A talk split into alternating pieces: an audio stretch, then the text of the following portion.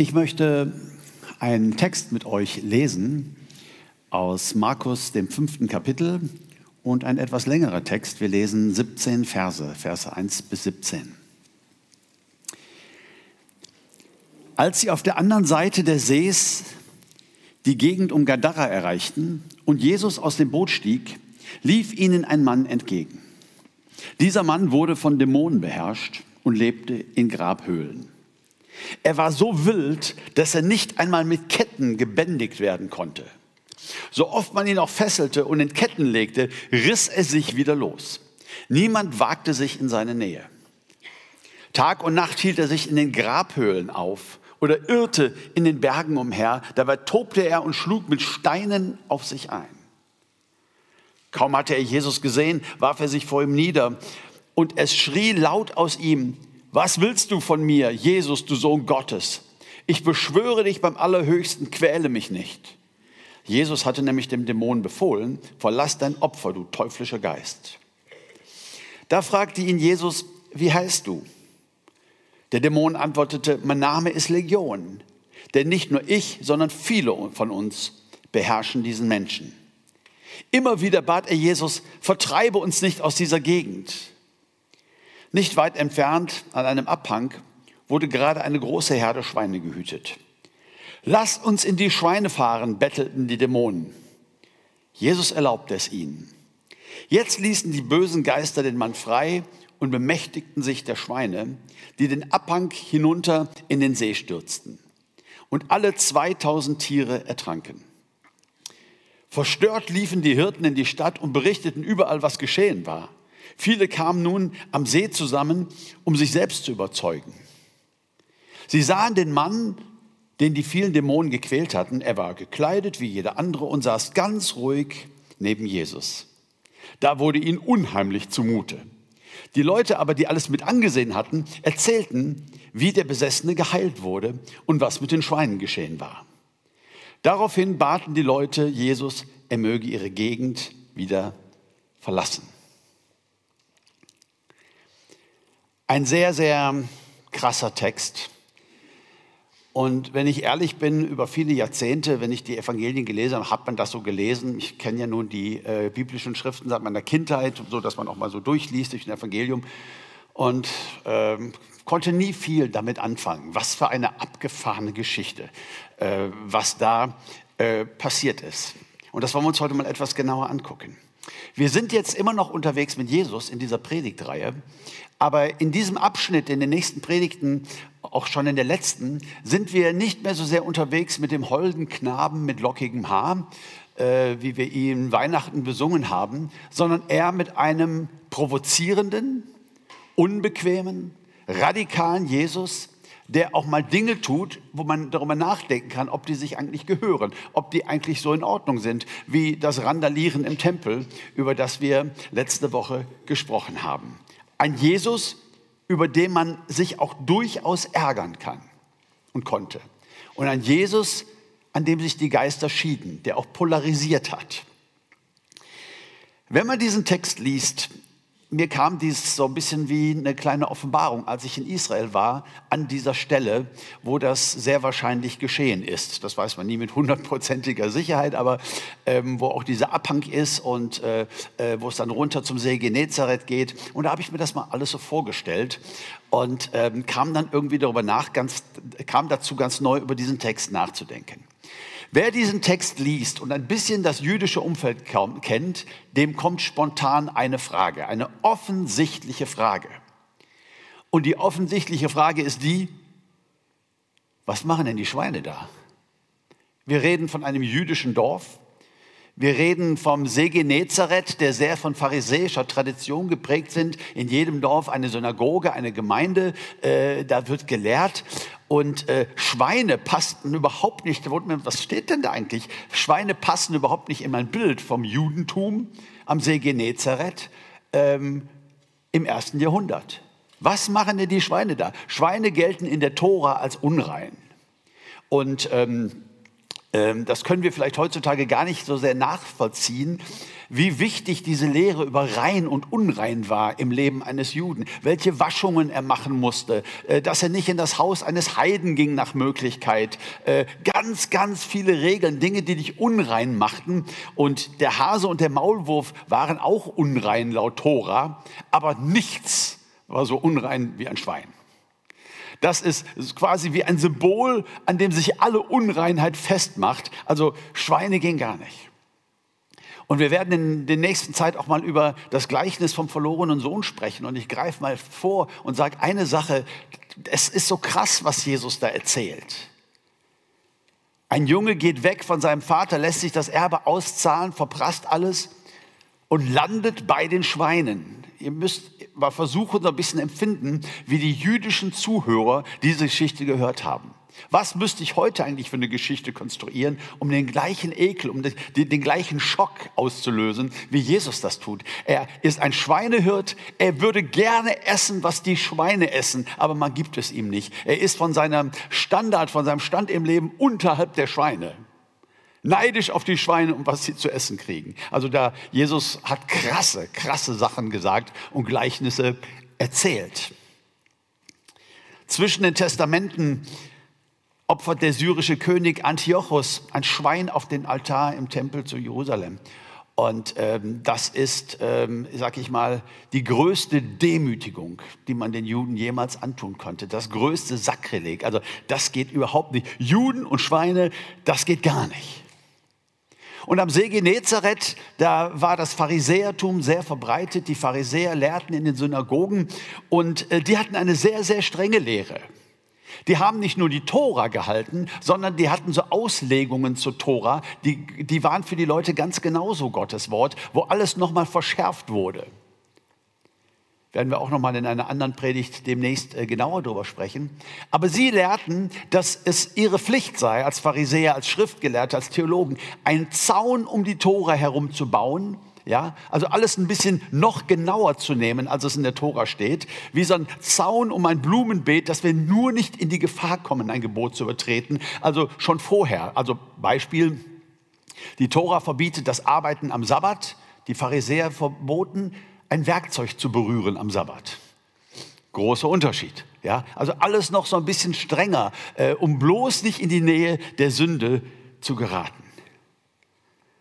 Und jetzt haben wir es hier mit einer jüdischen Bevölkerung zu tun auf der Seite äh, des Sees Genezareth, die Schweine hielten. Äh, kann man zunächst mal überhaupt nicht verstehen. Und weil die Frage so offensichtlich ist, wie könnt ihr nur?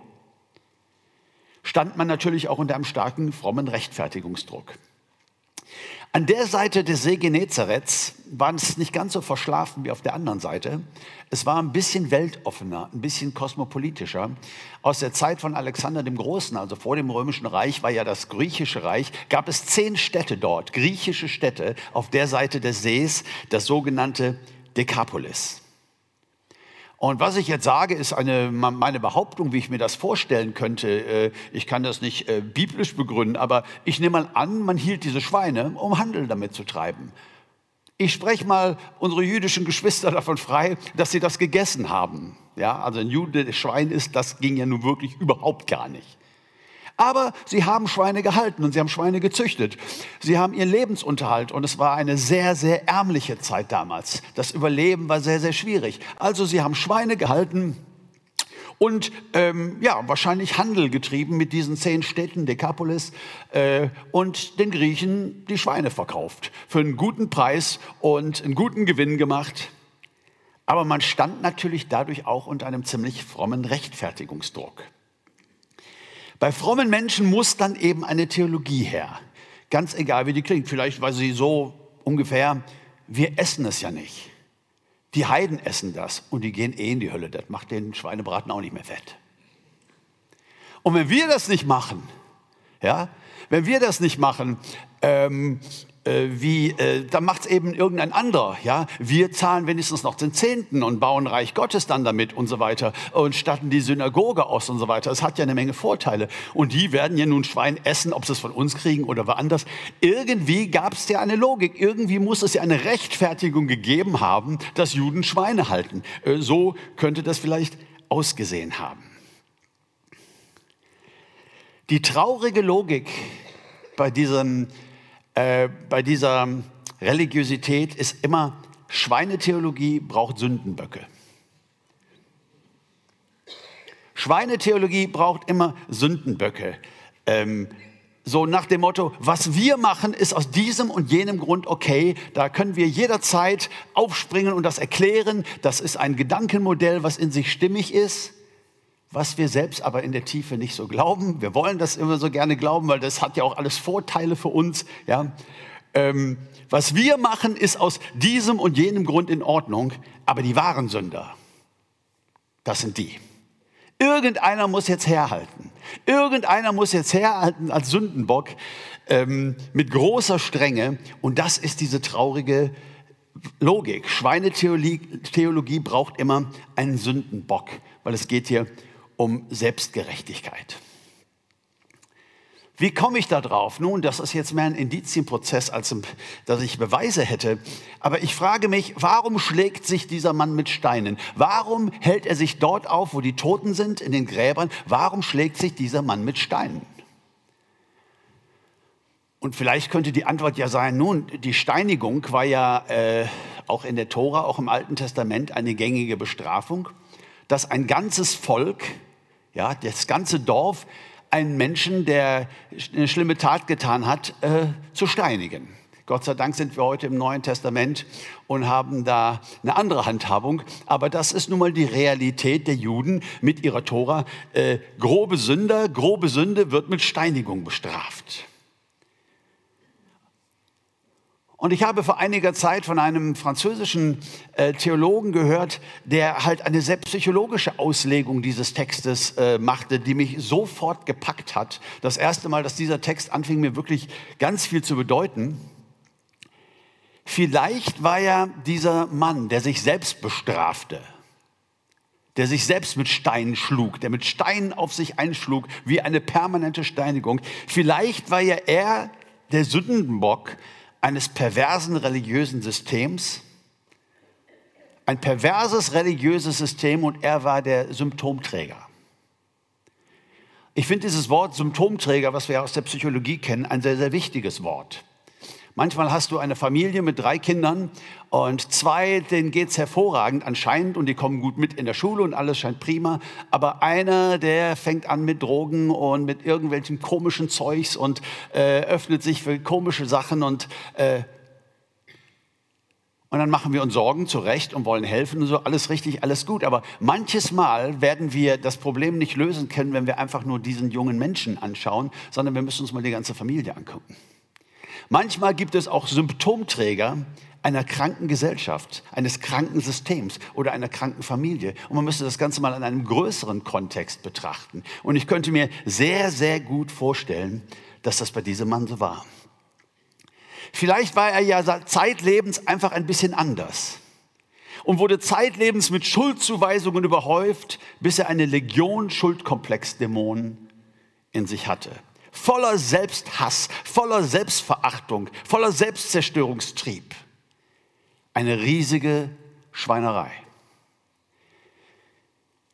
Vielleicht spricht es mich ein bisschen an wegen meiner eigenen Biografie und wegen meines eigenen Zeugnisses. Ich war ein Junge, ich sage immer, heutzutage würde man mich so beschreiben, ein pädagogisch hochinteressantes Kind.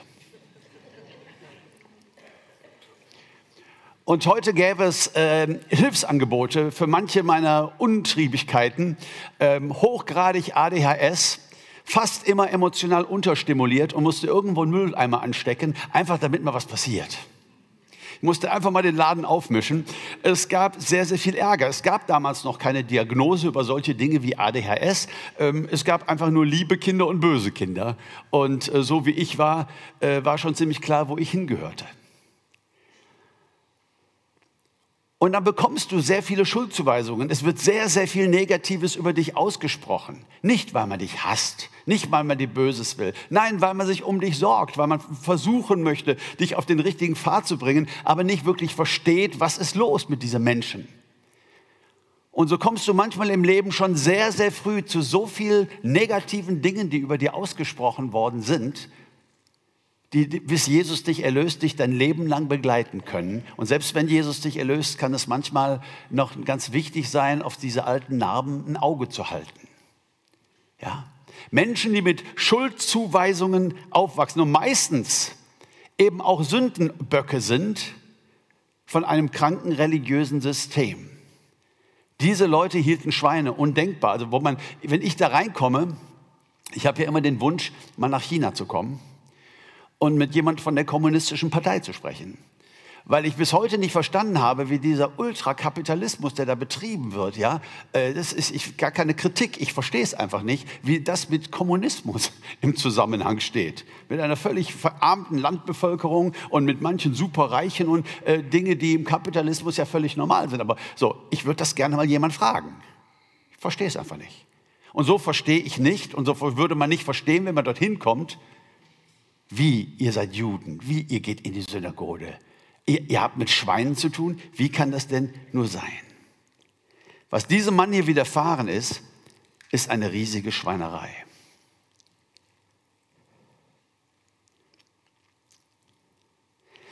Ich möchte mal ganz kurz in eine andere neutestamentliche Begebenheit hinein, die ich finde, das noch etwas mehr unterstreicht und klarer macht.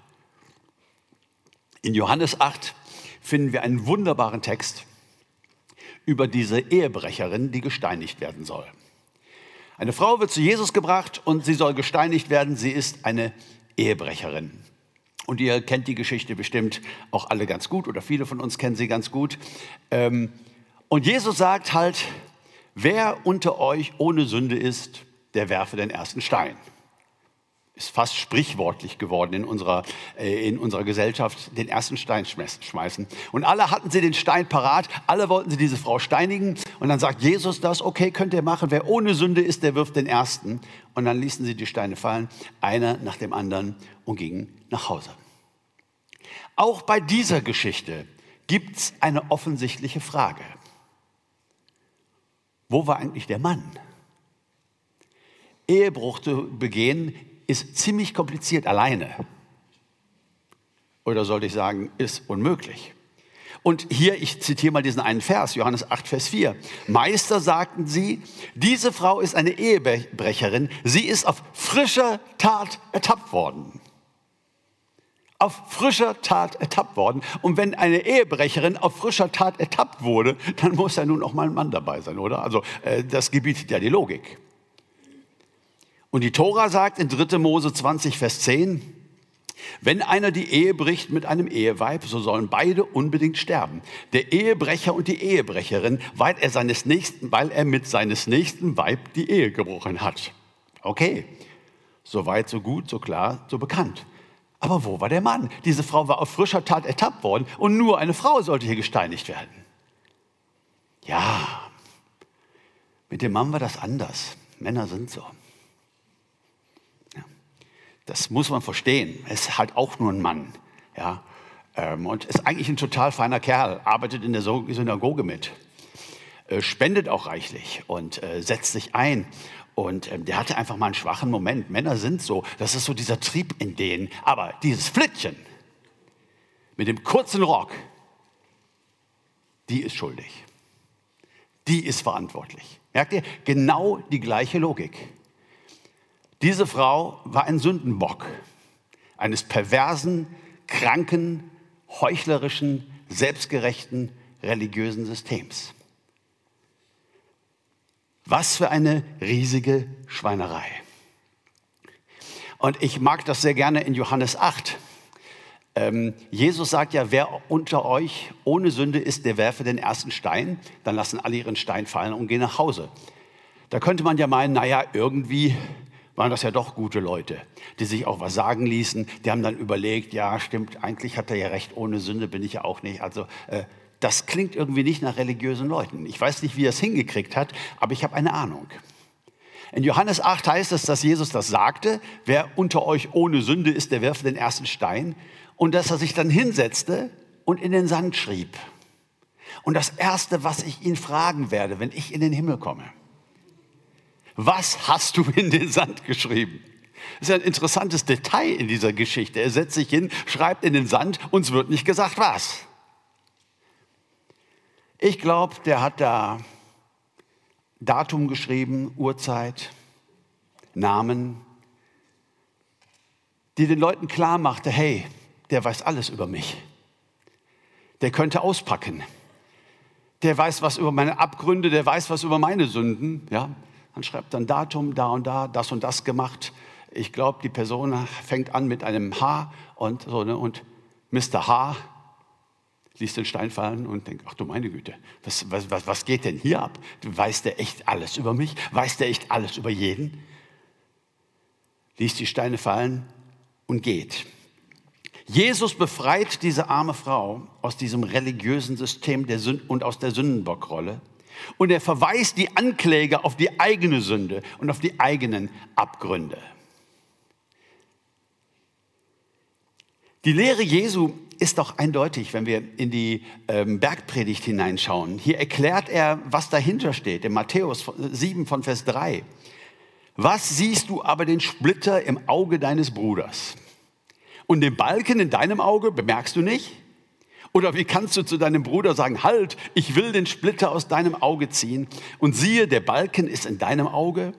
Du Heuchler. Zieh zuerst den Balken aus deinem Auge, dann wirst du klar sehen und den Splitter aus dem Auge deines Bruders zu ziehen. Jesus Christus kam, um uns zu erlösen. Er kam, um uns zu befreien und von unserer Schuld. Er kam, um die Macht der Schuld über uns zu brechen. Er war das Lamm Gottes, das die Schuld der Welt hinwegträgt. Und wer an Jesus Christus glaubt, der darf sagen, das Sündenproblem ist gelöst. Heißt das, dass wir, die wir gläubig sind, äh, nicht mehr sündigen können? Sündenproblem ist gelöst? Nein, das heißt das ganz offensichtlich nicht. Wir lesen in der Bibel vom Versagen eines Petrus, im Alten Testament eines, eines Davids. Ähm, ja, wir können versagen. Wir können, wir alle haben unsere Schwächen, wir haben unsere Stärken. Und vielleicht ist es ja gerade das, dieses Unversöhntsein mit unseren eigenen Schwächen und Fehlern, wo wir immer wieder reinrasseln, wo wir immer wieder Mist bauen. Wo wir entweder sagen können, na ja, ich bin noch nicht vollkommen. Na ja, Gott muss mir hier noch Gnade schenken. Das Leben ist kompliziert. Nein, und ich komme nicht einfach so locker klar. Und wie schlimm ist das, wenn ich Teil einer Gemeinde bin oder einer, einer Gruppe von Christen, wo der Standard sehr, sehr hoch ist. Wir sind die Bibelgläubigen, wir sind die Lebendigen, wir sind die, die Jesus wirklich kennen. Aber Gott sei Dank sehen wir uns ja nur sonntags. Gott sei Dank guckt ja keiner, wie das bei mir zu Hause abgeht. Gott sei Dank weiß ja keiner von meiner geheimen Sucht und dass ich das schon lange nicht mehr in den Griff kriege. Gott sei Dank weiß ja keiner, was sich wirklich abspielt in meinem Leben. Ich sage immer wieder zwischendurch, sorry Herr Jesus, bitte vergib mir und so. Aber bin doch relativ voller Selbstverachtung und unter Umständen voller Selbsthass. Und ich habe dann zwei Möglichkeiten, mich an den Erlöser zu wenden, der mich so annimmt, wie ich bin, auch während ich noch so bin, und dass ich das von ihm lerne und auch tue. Oder ich verlasse mich nicht auf das Opfer Jesu, sondern brauche meine eigenen Sündenböcke. Ich weiß, ich bin ja auch nicht perfekt. Bei mir ist ja das und das. Aber, ich werde das nie vergessen, war vor vielen Jahrzehnten auf einer Predigtreise durch Amerika. Und ich war in Pennsylvania und fand diese Amish People ähm, so faszinierend. Amish People, das sind Leute, die leben noch wie vor Hunderten von Jahren. Sie glauben, dass äh, Strom zu haben eine Sünde ist im Haus, weil ja du dann mit der Welt verbunden bist. Da geht ja dann ein Kabel in der Luft zu deinem Haus und äh, deswegen ist das halt Sünde. Und auch Telefon, sie haben kein Telefon. Aber die Liberaleren sagen, naja, ein Handy ist okay, weil dann ist man ja nicht mit der Welt verbunden. Na, dann ist man ja nicht äh, mit der Welt verbunden und das Handy bleibt auch im Stall. Das benutzt man nur, wenn man wirklich ganz schnell den Tierarzt braucht oder so. Ne? Ähm, aber äh, so ist das dann okay. Klassische Schweinetheologien. Und ihr sitzt hier und lacht über die Geschichte. Ja, es klingt erstmal witzig, aber es ist eigentlich ein Bild und hält uns einen Spiegel vor. Aus unserer Sicht ist es völlig okay, Strom zu haben im Haus. Ja, ihr, einige erinnern sich vielleicht noch an die Zeit, wo es nicht okay war, einen Fernseher zu haben. Und wenn, dann im Schrank, wo man dann zumachen konnte, wenn der Pastor zu Besuch kam. Ob man tanzen durfte oder rauchen, ja, in welchem Punkt man liberaler war oder nicht. Und diese Amish haben äh, äh Leute, mit denen sie gar nicht gut klarkommen, das sind Mennoniten. Die können sich nicht sonderlich gut leiden, weil die Amish sind im 17. Jahrhundert, haben sie eine Spaltung gemacht und sind von den Mennoniten weggegangen.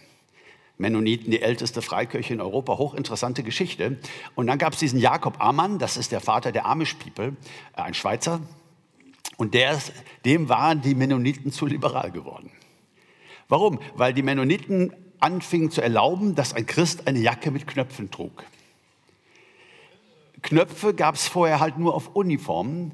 Und die Mennoniten sind, so sag ich mal, die pazifistische christliche Gruppe, die es überhaupt gibt. Sie rühren keine Waffe an, sie machen keinen Kriegsdienst, sie halten die andere Wange hin. Äh, so, absolute Pazifisten. Und auf einmal sollten Knöpfe an die Jacke, was es bis dahin nur an Uniformen gab. Und die äh, Jakob Ammann predigte und sagte, nur die mit den Haken und Ösen wird der Heiland erlösen.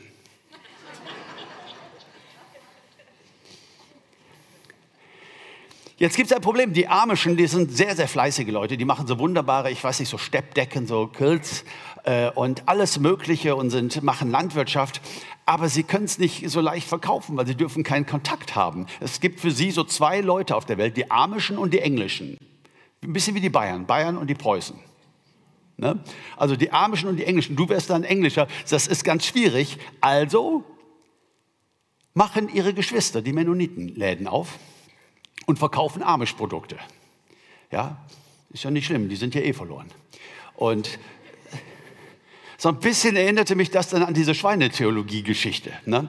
Und dann war ich in diesem Amish-Laden und in diesem Amish-Museum und hörte, wie heilig diese Leute sind. Zum Beispiel, dass sie keinen Spiegel im Haus haben. Ja, weil das einfach nur zur Eitelkeit führt. Und dann sah ich Geschwister, die verkauften Zigarren.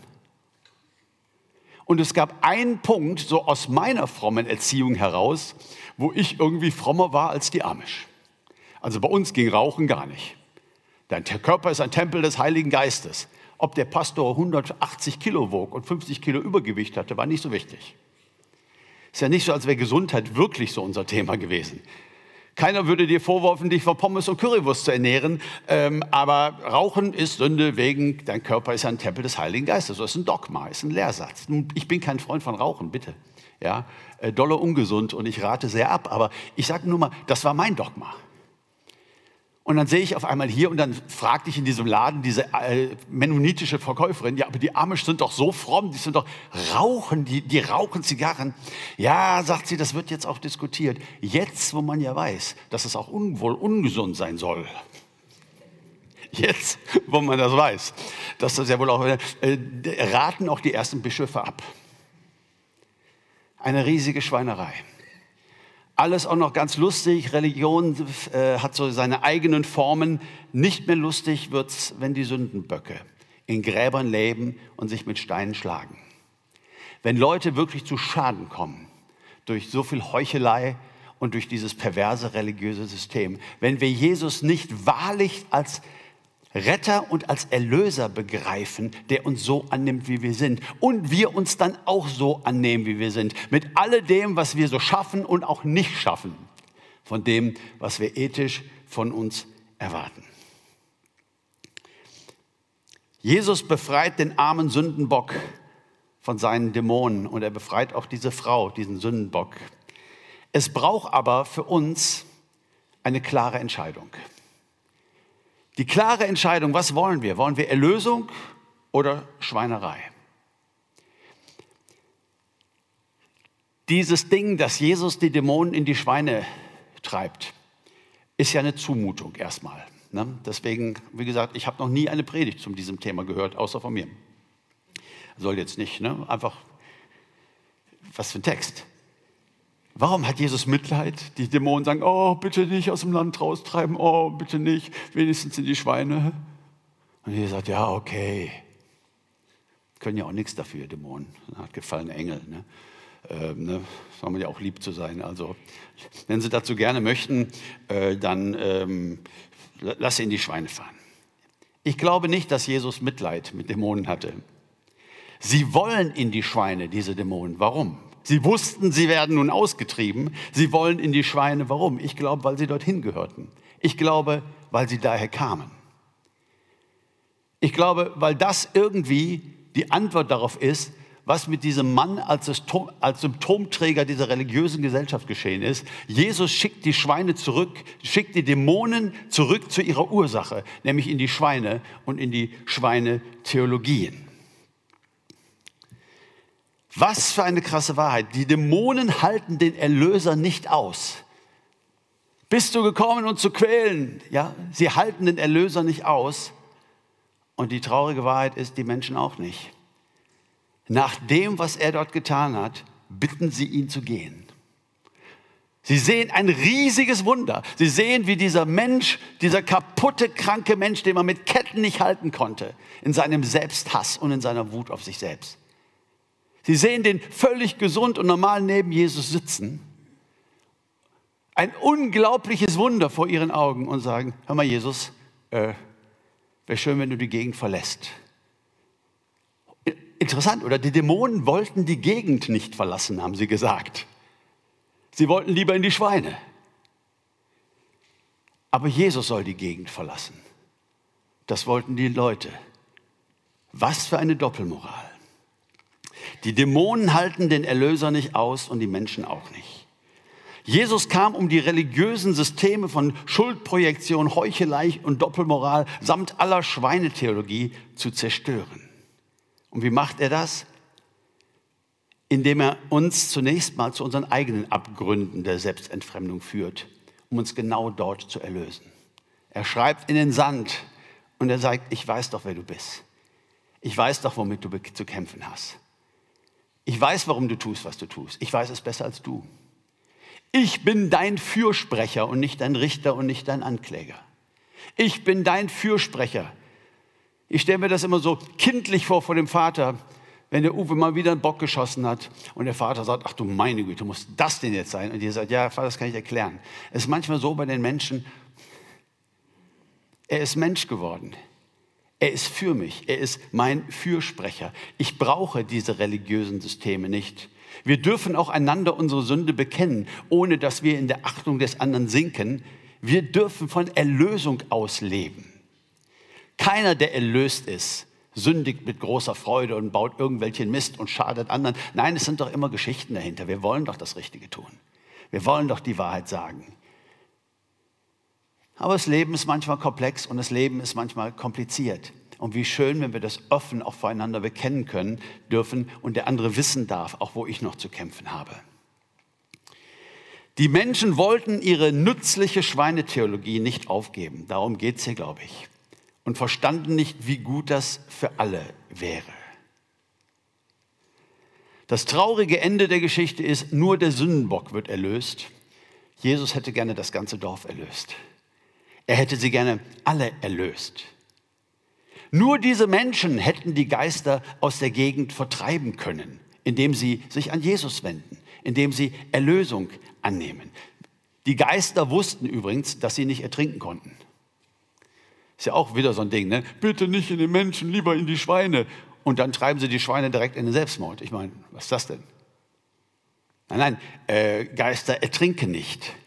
Sie wollten in der Gegend bleiben. Ich frage mich, wie oft musste Jesus zurückkommen auf diese Seite des See Genezareths, diese kosmopolitische, auch geprägt von den Griechen und von einer gewissen Weltkultur, um neue Sündenböcke von Millionen von Dämonen zu befreien. Ich weiß es nicht. Aber was ich weiß, und das, damit komme ich zum Schluss, was, was ich weiß und was mir auf dem Herzen liegt und unter den Nägeln brennt, ist, dass es so viele Internetforen heute gibt, wo sich Menschen austauschen, die mal zu unseren Gemeinden gehörten, es aber nicht mehr tun. und die von großen Schaden sprechen, den sie bei uns erfahren haben. Und ich sage bewusst uns, um mich nicht über andere zu stellen. Die Dinge wie geistlichen Missbrauch und Machtmissbrauch erfahren haben und, äh, und die sagen, sie, ihnen wurde geschadet. Und als ich das vor Jahren das erste Mal wahrnahm, ich verteidige ja auch gerne uns als Kirchen und Freikirchen, habe ich dann manches Mal Dinge gesagt, die auch so meiner Prägung entspringen. Naja, es gibt ja auch diesen Isabel-Geist. Oder die Rotte Cora, so ein paar Rebellen, sehen wir ja schon in der Bibel, dass da Leute da kommen. Oder Absalom-Geist, ist auch sowas. In meinem frommen Umfeld waren das ganze Lehrbücher über Absalom-Geist und Isabel Spirit und Rotte und so, der Geist der Rebellion und. Aber wisst ihr, all diese Schweinetheologien durfte ich hinter mir lassen. Also ich glaube schon, dass zu einem Streit immer zwei gehören und ich sage ja auch nicht, dass diese Leute alles richtig gemacht haben. Aber ich nehme zur Kenntnis, dass es Tausende gibt, die sagen, sie seien in unseren Kreisen zu Schaden gekommen.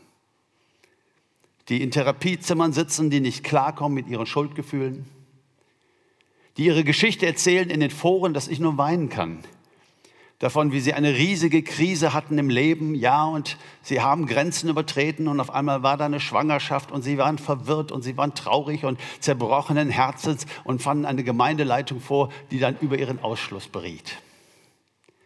Und so gingen sie dann, bevor das passieren konnte, bevor sie nun wirklich ans Licht gezerrt und gedemütigt werden konnten und sind nie wieder in unseren Kreisen gesehen worden. Manche sagen, sie glauben noch an Jesus und sie seien noch mit ihm unterwegs. Manche haben mit, damit nichts mehr zu tun. Manche sind so hasserfüllt. Also manches, was du da liest, ich, ihr merkt, ich habe mich mal ein bisschen reingelesen und damit beschäftigt und wollte einfach mal sagen, Jesus, ich möchte das aushalten.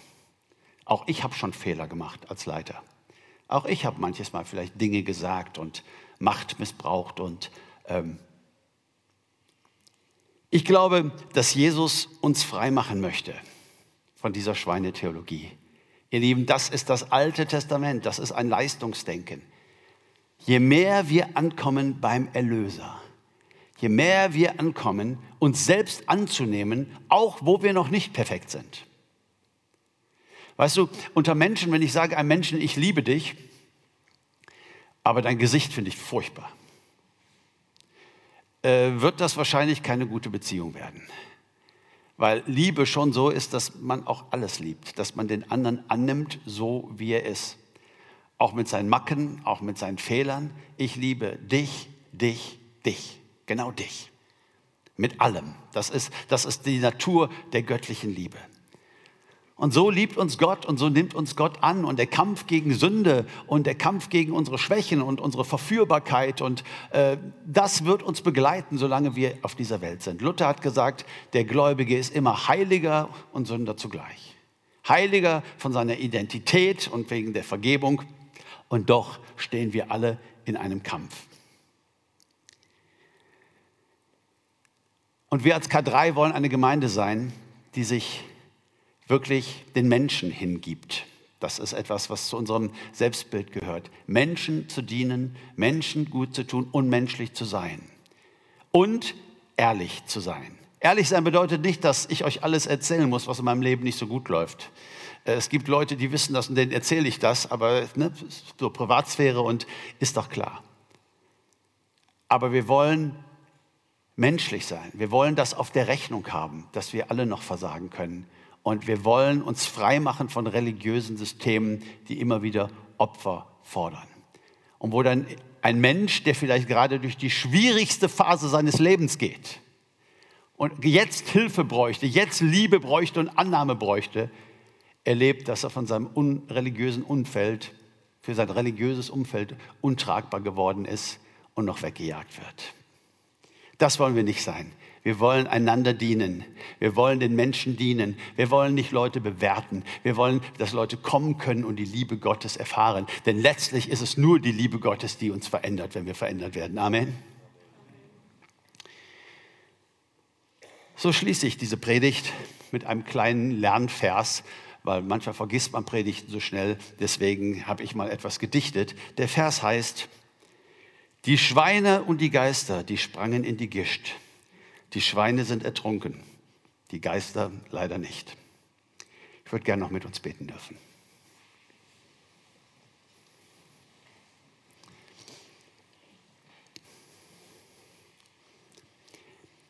Herr Jesus Christus, wir danken dir, dass du unser Erlöser bist. Und Herr Jesus, wir dürfen ein Leben lang, wenn wir mit dir unterwegs sind, entdecken, wie sehr das wahr ist. Wie sehr wir von Erlösung leben. Du bist der Sündenbock geworden für die Sünden einer ganzen Welt. Und es braucht keinen weiteren. Herr, bitte vergib mir, vergib uns, wo wir Sündenböcke gesucht haben wo wir Menschen ablehnen, die etwas anders sind oder die etwas anders sehen, die verhaltensauffällig sind, weil sie verletzt sind, wie auch immer. Bitte Herr, lass uns eine Kirche sein, die von deiner bedingungslosen Liebe her lebt und denkt und handelt. Herr, wir haben das heilige Abendmahl gefeiert heute und haben daran gedacht, dass du der Erlöser bist. Lass uns das mit in den Alltag nehmen. Lass uns das mitnehmen in der Art, wie wir mit Menschen umgehen, voller Liebe und voller Verständnis. Amen.